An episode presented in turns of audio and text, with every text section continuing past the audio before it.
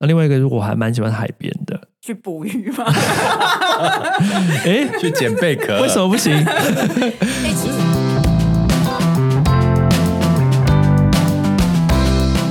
你们累了吗？这是给中年人的心灵鸡汤。你确定不是麻辣烫？我是威爷，我是向向梅，我是 Ryan，欢迎跟我们一起中场休息，聊聊天再出发，也可以开瓶酒啦。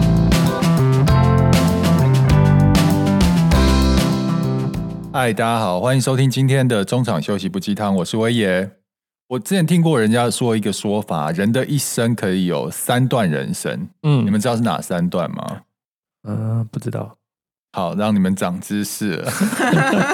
就第一段是在学校毕业之前，嗯，就是学生时期之前，那是第一段人生。嗯，都还在学习，还在启蒙的时候。第二段的人生是从你开始入社会之后工作，工作，然后到退休，这是你第二段人生。嗯，那第三段人生就是退休之后的人生。嗯，所以我们现在三个都还在第二段人生，是对，但是很快了，已经有一只脚 要跨到第三阶段了，准备要跨过去。对，其实我觉得做任何事情啊，因为我是土象星座金牛座，我做任何事情都需要。计划跟提前规划，嗯嗯嗯，才不会到时候措手不及。所以这是我的习惯，嗯。因此呢，我想要问你们两位，嗯，你们有想过几岁退休吗？我自己是预计希望五十五岁可以退休。五十五岁快到了，还还没有吧？还有几年？还有八年，八年，八年也八年也不不短也不长了。对对对对。那呛呛美呢？我我原本没有思考几岁，后来我发现，因为现在太多人一直在讲退休，我们这年纪开始很多人啊，提早退休人生啊，哦，好多话题，然后数字也出来了，说你要准备多少？嗯，我听完我觉得，哎，我可能要做到一做到死，那就说老 娘不退休。老娘就是不退休怎么样？对，所以你的目标就是活到多久就做到多久，做到死，这样也不错啦，这样也不错。对啊，有的人都爱工作啊。对啊，那台湾其实他们有做过统计，退休年龄普遍的认知是在六十五岁。嗯哦，所以 Ryan 五十五岁已经提早十年可以退休了。五十五岁其实很早哎、欸，我就说我希望啊。没有啦，因为公公司营收好的话，就可以五十五岁。因为应该这么说，就是说，因为我身处的产业，就比如说行销广告业，它是一个变动比较剧烈跟快速，再加上现在科技的呃呃发达跟变化的话，它比以前更快，跟那个速度更快这样子。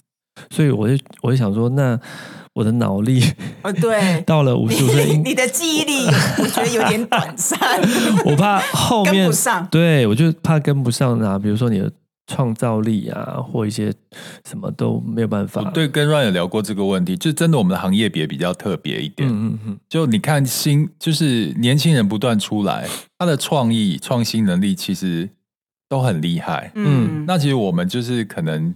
只是只有经验取胜而已，嗯，可是这个经验又因为我们，比如说我们接触的媒体不断的更新变化，嗯，所以那个经验也不见得是变成资产哦。比如说，我们对那个以前电视广告采买跟投放是有经验的，可是现在自媒体出来，那个经验对你现在就没有用了。对。对，所以每个行业，我觉得你要思考一下你自己的。经验或体力够不够？嗯，因为有些行业它是很消耗的，可能、嗯、呃，比如说我我举例好了，我们这个行业很烧脑啊。对，像运动员好了，他可能巅峰就只有到很年轻的三四十岁。对对啊，那像有一些他就可以活很久，比如说料理啊，你看、哦、师傅越老，那个手法越越沉越香，不一定啊，因为有时候手抖是不是？手抖是医生。呃、我说料理就是有可能你的味觉啊。哦，对对对对，还有眼力呀，眼力也很重要。所以我觉得每个职业和行业，它的退休的退休的它的届龄职业寿命跟退休的年龄是不太一样的，所以也不不一定就是按照统计的那六十五岁来算。对，那这样乱讲，我觉得你我们大概三年后我们就必须要退休了。可是那个你说以他的脑力吗？没有，以现在这种世道的变化，我我举一个例子，像。以前我们都不会自媒体，对不对？嗯，就我记得是二零一二年的时候，那个时候脸书开始在台湾盛行的时候，嗯、我们那时候才比较积极的去了解什么是自媒体，什么叫 FB，然后公司慢慢的去接触到那个新媒体的这一块。嗯，但是它也可以是一个学习啊。但是你要有认知到啊，嗯、像那个时候也有很多。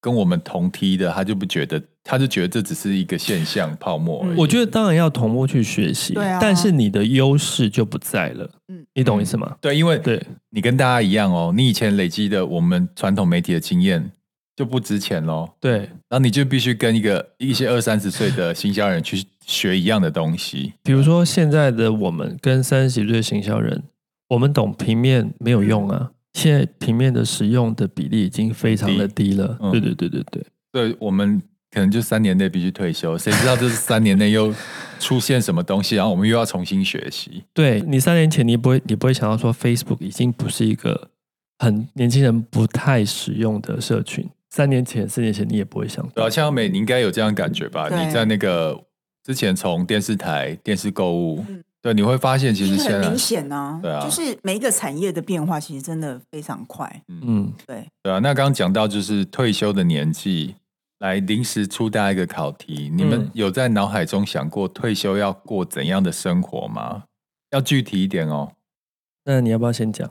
我不要先讲，我要听最没有想法，呛呛没先讲。我刚才退休，我刚刚不用讲了，你不能这样敷衍。刚才要开录之前，我丢了这题给大家，呛呛没想了半天，他到现在还没有想想过。其实我有思考过，因为我觉得就是单身嘛，嗯，所以我觉得我其实没有排斥去住老人院这件事。嗯、你就没有？不是，等一下，我的意思是说。你退休生活没有想到说找一个伴吗？没有，猛谈恋爱也没有。要，但是我觉得这是可遇不可求的嘛，你无法强求真的会有伴，但你要先预设是没有伴这件事。嗯，那没有伴，我我觉得我其实不会排斥去住养老院，因为养老院其实就是有很多的同伴。嗯，但是我觉得你要安排，例如我很喜欢看展。我其实就是有展我就去看，嗯，然后再来出国旅游是一定要有的。嗯、我觉得就是规划说哦，每一天我很想养动物，但是我很怕年纪越大不好照顾它，对万一比它早走一步 没体力怎么办？这因为我们自己本身有养养狗，所以我们非常清楚。嗯嗯。那当你到这么老的年纪的时候，你要思考，嗯，你如果比它早走怎么办这件事？嗯、所以对我来讲，我觉得就是安排好自己的生活，像像。我可能很喜欢看展，就尽量有展我就去出去看展，然后再来就是嗯、呃，可能很喜欢呃听音乐或看电影，我觉得都可以做的时候，我们就可以自己安排看书这件事。嗯，那也当然也可以去学东西。我还在思考我要学什么，也许真的可能是学喷喷做菜，喷喷火，就是可能。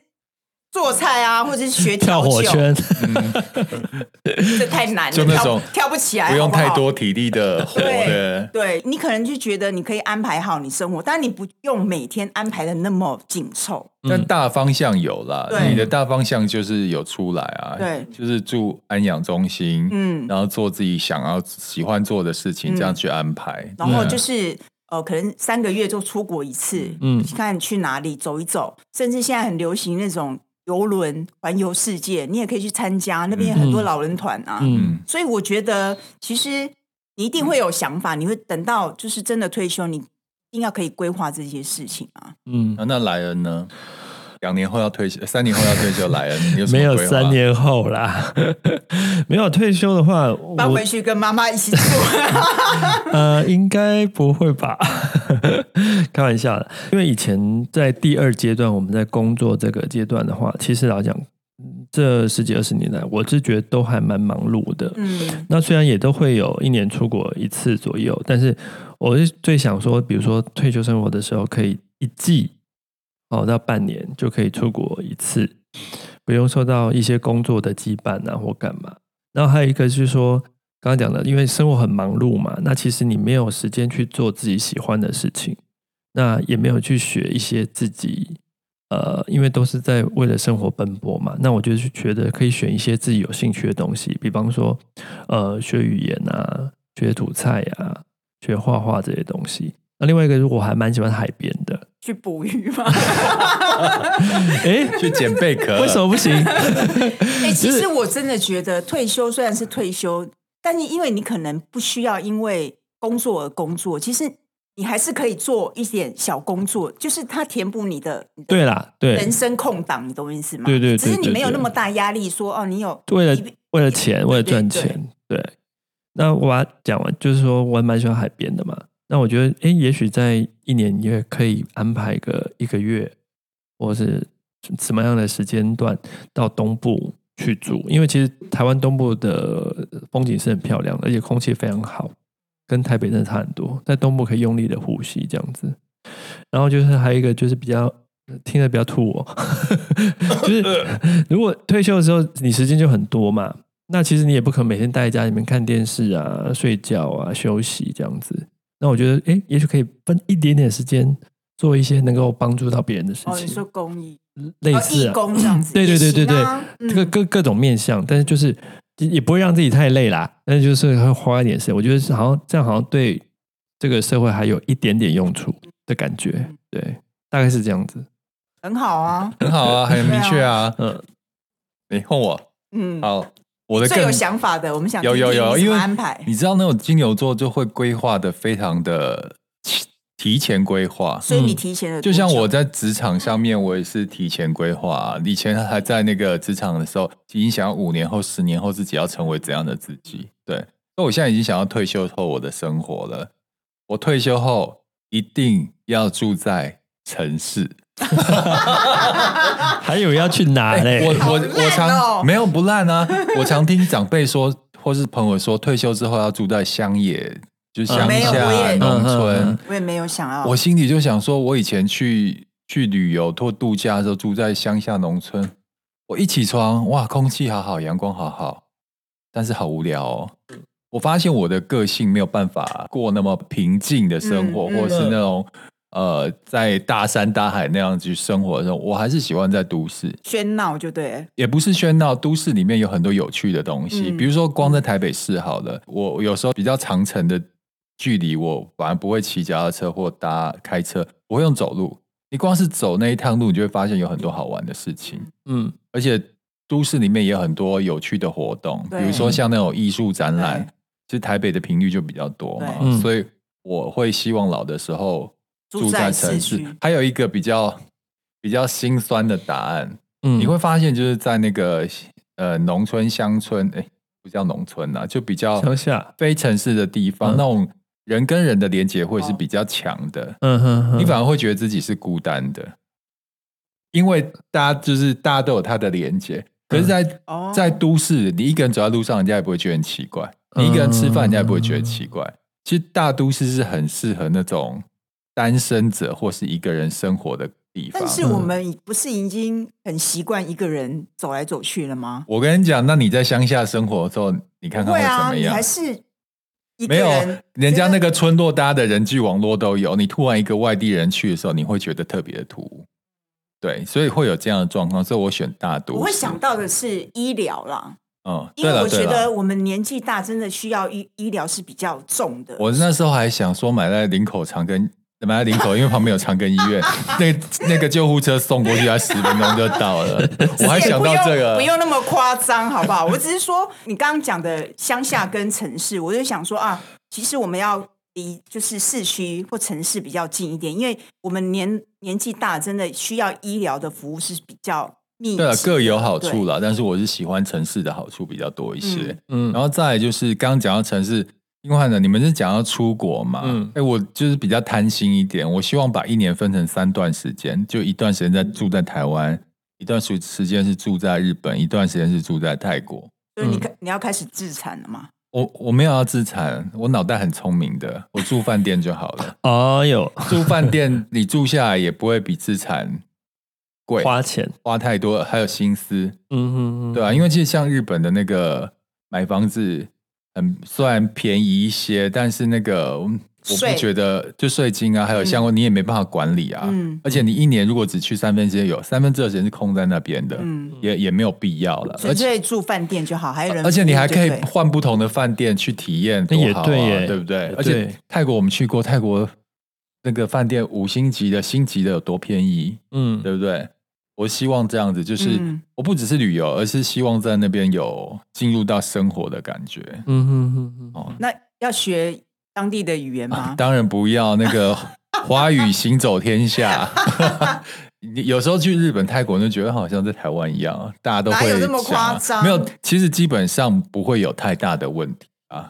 如果再都会去的话，大不了我请个翻译嘛。然 后有好多钱的感觉，感觉退休好花钱啊。那在第三个就是我希望成为职人，嗯，因为现在我们的身份就只是在做自己的工作，嗯，对不对？我们只是一个开广告公司的老板，那只是一个身份而已。嗯，但我我所谓成为职人是，你知道我看过一本书，嗯，退休之后最好的目标就是成为职人，就是你在做的那件事，你的兴趣跟专业之外还可以变现。嗯，那跟工作不一样哦。那你想要做什么职人？你看看墙吗？墙上的那个画画，对啊，我希希望以后就是可以靠画画，然后就是要变杨林就对了。杨林可以可以可以可以，就是开画展走你偶像的路就对。对啊对啊，没有淡如姐哦，对他们现在都是在画画，因为你知道吗？呃，我们现在做的事情，其实比如说拍广告、做广告，其实那影响的范围很小，嗯。但是当你变成一个职人的时候，你可影响范围跟那个 层次会更高一点，嗯、所以这是我在追求。所以我这几年我都一直在练画画，但是我发现有一件事情很可怕，什么？画画太费眼力了。对，我大概画个几张下来，我就觉得哦，我眼睛快要那个视力衰退，所以我有点担心，说 到老的时候根本没办法画。哎，有可能啊，一定会啊！所以我在想说，有没有那种换另外一个职人呢？可能要再找另外一个去进，至少煮菜你眼睛不会那个吧？嗯，不会不会太伤眼睛嘛？不用那么专注的去看一个东西这样子。可是好像很难呢。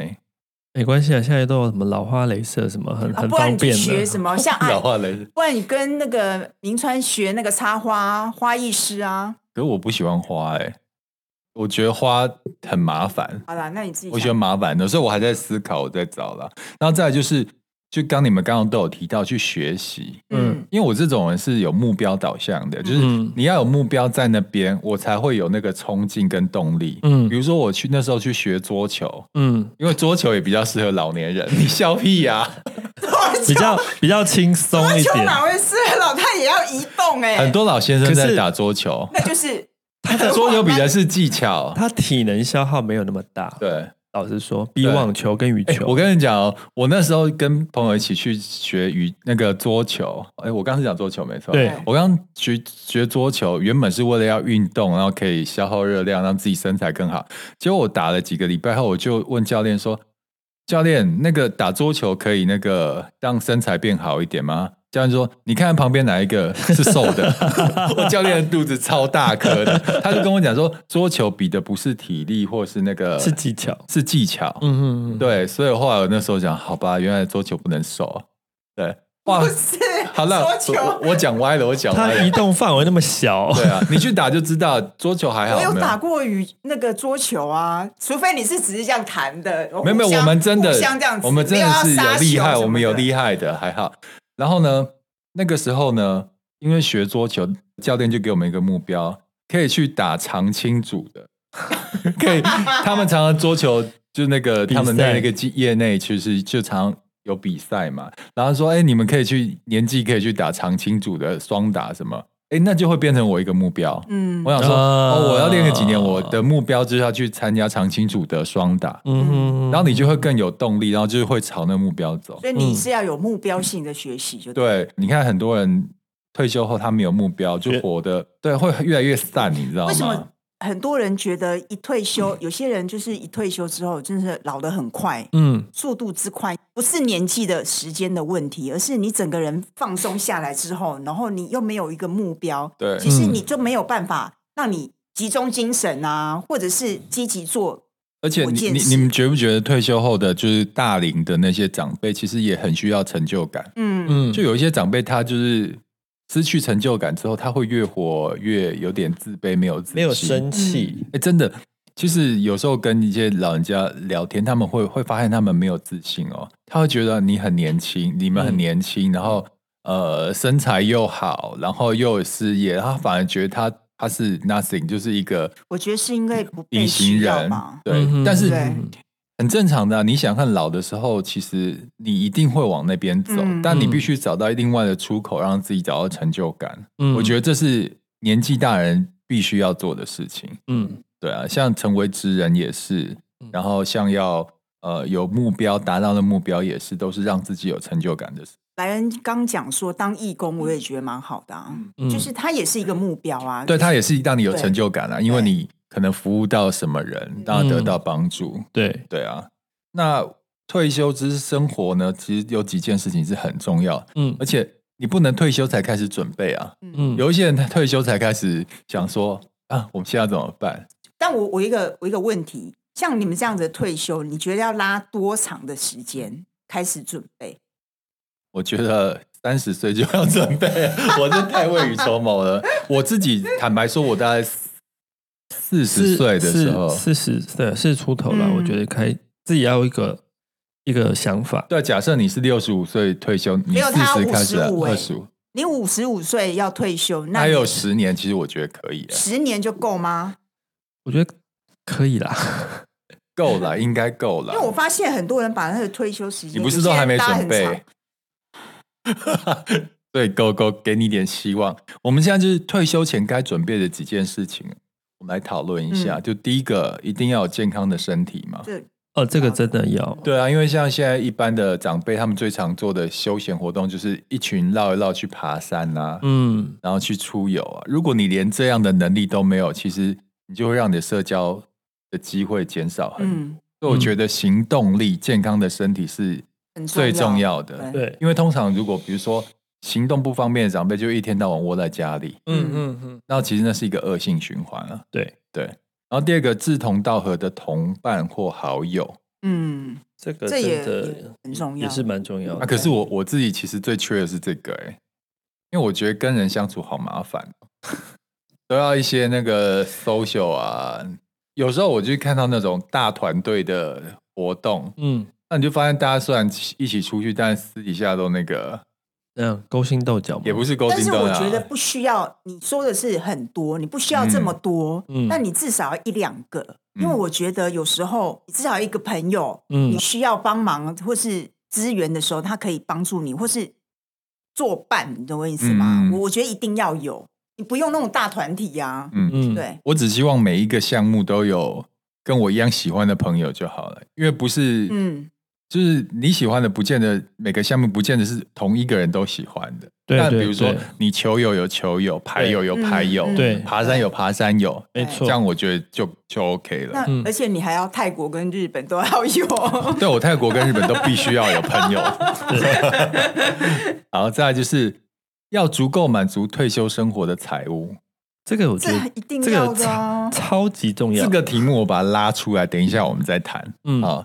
然后第四个要不断学习的生活习惯，嗯哼哼，那我觉得这很重要。就像你讲，如果你不去学习的话，那你生活就会瘫在那边，对，而且容容易退化。对，这样是不够好，这这样这样的退休是不太理想的啊。嗯嗯。第五个是要拥有自己的兴趣，嗯，这我觉得蛮重要。对啊，就像刚刚讲的，你是目的性的学习嘛，嗯，那我们可能是 有可能是兴趣的学习啊，因为就是填补你的空间呐。嗯，对。我像我有一个朋友，他跟我讲说，他爸退休之后，嗯，叫他去哪里他都不肯，嗯，叫他去学什么，叫他出去跟朋友他不肯，他整天就在家看政论节目。啊，然后每天的话题都是在聊政治，他觉得对他来讲非常的有压力，嗯，然后也觉得怎么办，他就问我，嗯，那我觉得其实跟自己的性格有关系啦，有一些，尤其是男性退休之后，嗯，他除了一辈子在工作，他没有去想过去社交或者是兴趣这件事情，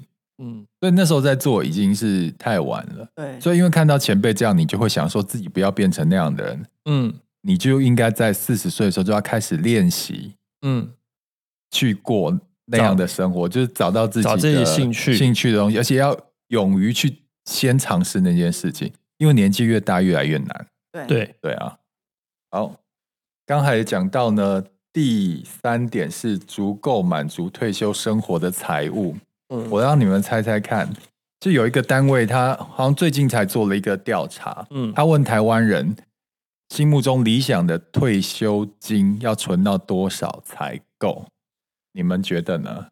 我觉得哦，我觉得成就是北南北中南可能还是有差距。对，他这个统计其实是北中南这样平均下来的。那我觉得我猜至少要一定要超过一千万吧。我我觉得应该是说，我目前听到的很多数据都要一千五百万以上啊。嗯，对啊。嗯，我们这边的理想退休金的数字是一千一百五十万，其实是我觉得是勉强勉强哈。对，因为其实它这个统计是包含了像我们这种快要退休的人，跟还没有要退休的年轻人。我觉得其实它有一个很有趣的现象，就是。越快退休，就像我们这种届龄退休的人讲的数字越高，然后可能反而越年轻的人他讲的数字越低，就这样一平均下来变成一一五零。懂 懂，对啊，因为我们已经快进那个一脚踏进棺材，你才发现什么都好花钱哦。嗯，真的。而且你也会发现物价不断的在提高，对，所以你的你现在一千万，可能十年后它不是一千万，嗯，它可能变九百万而已，所以。大家的数字是不一样的，很焦虑。对对对，每次听完这样算算说，哎，你大概准备多少？然后算你可能活到多少？然后每个月要花多少？听完我觉得，讲到钱就很焦虑。难怪你不退休。对，那我觉得真的很焦虑。哎，其实刚刚看了这个后，我我你看，我刚不是讲说希望。一年可以有分三个国家住，对，又希望住在城市，对，又要去学自己兴趣，你应该会更。我发现这个数字可能没有办法退休，哦 我我我的退休理想数字不是这个，对。对对对。然后最后我们提到，就是我这边是引用夏运芬他的书，嗯。嗯，他有提到，他书上有提到五个退休最容易忽略的风险，忽视的风险，嗯，里面其实我念给你们听，好，退休最。大的风险之一就是委屈自己退休后的生活费。嗯，就是刚我们讲，虽然是讲一千一百五十万，但是后来退休才发现那个通膨，嗯，把你的天越变越薄了。原本你希望退休一个月可以有五万块的生活费，但是因为通膨可能让你变成四万、三万。嗯，对，就是超出你的想象。嗯嗯，对，而且那时候再去救也救不回来了。那你你会刷一个月多少？我需要的生活费吗？嗯二十万，是日币吗？那真的可以不用退休了。对我，我的理想是一个月有二十万。到底二十万要花什么？我还要请看护哎，我还要请翻译哎。实际一点，你讲出每个月二十万，很多人是算了，还是跟我一样继续工作到老，告死好了。最起码二十万吧，我觉得让自己活在一个很快乐，然后就不要。十万我觉得还是太高哎、欸，对啊，十万有点高哎、欸。你这样子，很多年轻人会被吓死。我跟你讲、啊，那你们讲多少嘛？你说一个月哦？对啊，我觉得六六万差不多，嗯，差不多了，对六万，含含房租吗？对啊，含房含房租六万。我觉得六万这样子，为什么我会那么焦虑？是因为有些人。他抓的数字，你会觉得很难达到。嗯，但我觉得每一个人要看自己哦，你的生活你想要维持到怎么样的水平？当然，你用二十万是有你二十万的水平嘛。嗯，但。其他人也许不需要到二十万的水平啊，嗯，那你你的目标就比较容易达到啊，懂否则你会觉得那遥不可及，你会很焦虑，就直接放弃。对啊，千万不能放弃，别在该理财年纪选择是 打输嘛你？好，第二个就是低估了人生风险，然后没有准备好安养照护的费用。嗯，对。其实真的要准备一笔钱或是保险，以备将来自己突然遇到状况没有行动能力的时候。嗯嗯嗯嗯，没错，对，那是一个急救金啦。这个真的很重要，而且我们现在越活越长了。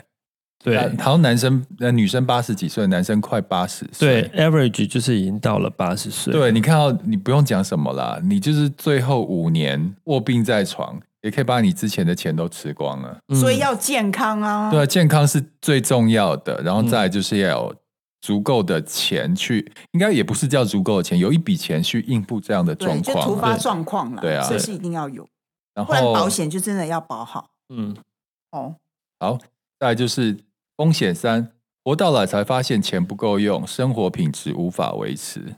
就是刚刚讲到的啊，现在的平均年龄已经变越来越高。对啊，你看刚你跟江浩梅都有提到，他希望可以出国去玩去游轮嘛，嗯、你希望一一季出国一次嘛，嗯，但后来发现钱不够哎，然后本来游轮，然后就变成散步了，然后一季出国变成三年出国一次了，你知道就是你为什么一定要提前去想退休生活要规划，嗯，这样你才可以抓出一个。执行的那个方法跟步骤跟一个金额嘛，嗯，要不然的话，你只是画一个饼在那边，然后没有去分析去计算它的话，你根本就做不到你之后想要的理想退休生活啊。嗯嗯，好，再来就是下一个风险，低估通膨的风险，物价逐年攀升，然后老板基金。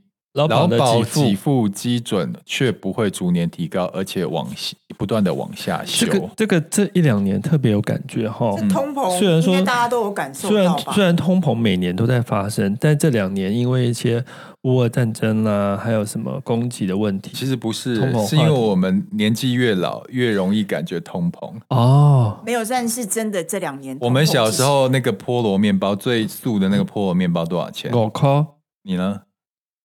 记得哎、欸，我靠啊！应该不会是三块吧？三块是更早之前。哎、欸，我没有差你们那么多。我们这一这一批大概就是五块了，那还是要小时候那个王子面，一包王子面也是五块啊。对啊，现在那个菠萝面包，我那天去那个面包店，三十吧，三十五啊，而且还比以前小颗。嗯，然后那个王子面好像十五，十五了。好像十五吧，对，十五。我好久没吃了。我你看那个是成倍数哎，五块变三十五块，多少七倍哎？还有阳春面，我记得小时候干面是十块，汤面是十二块，还是怎么样？